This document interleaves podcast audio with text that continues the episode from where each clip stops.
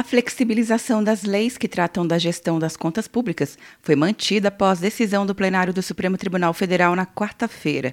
O Supremo analisou a decisão liminar do ministro Alexandre de Moraes, que permite o descumprimento de cinco artigos da Lei de Responsabilidade Fiscal e de um trecho da Lei de Diretrizes Orçamentárias deste ano, devido à calamidade pública por causa da pandemia do novo coronavírus.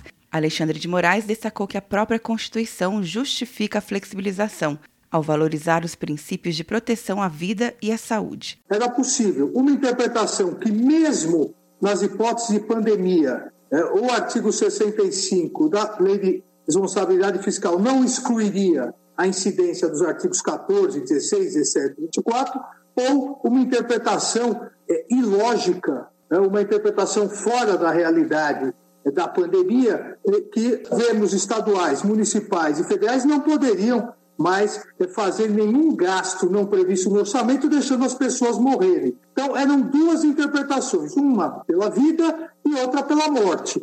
A liminar, que foi mantida em plenário, tinha sido concedida dentro de uma ação movida pela Advocacia Geral da União para que o Supremo autorizasse o governo a não revelar a origem dos recursos usados na pandemia, o impacto orçamentário financeiro e a compatibilidade dos gastos com a Lei de Diretrizes Orçamentárias, a Advocacia Geral da União considerava importante que a decisão desse segurança jurídica aos atos do governo. Logo após, o Congresso Nacional aprovou a proposta de emenda à Constituição do chamado Orçamento de Guerra. A PEC regularizou a situação dos gastos extras com combate à pandemia.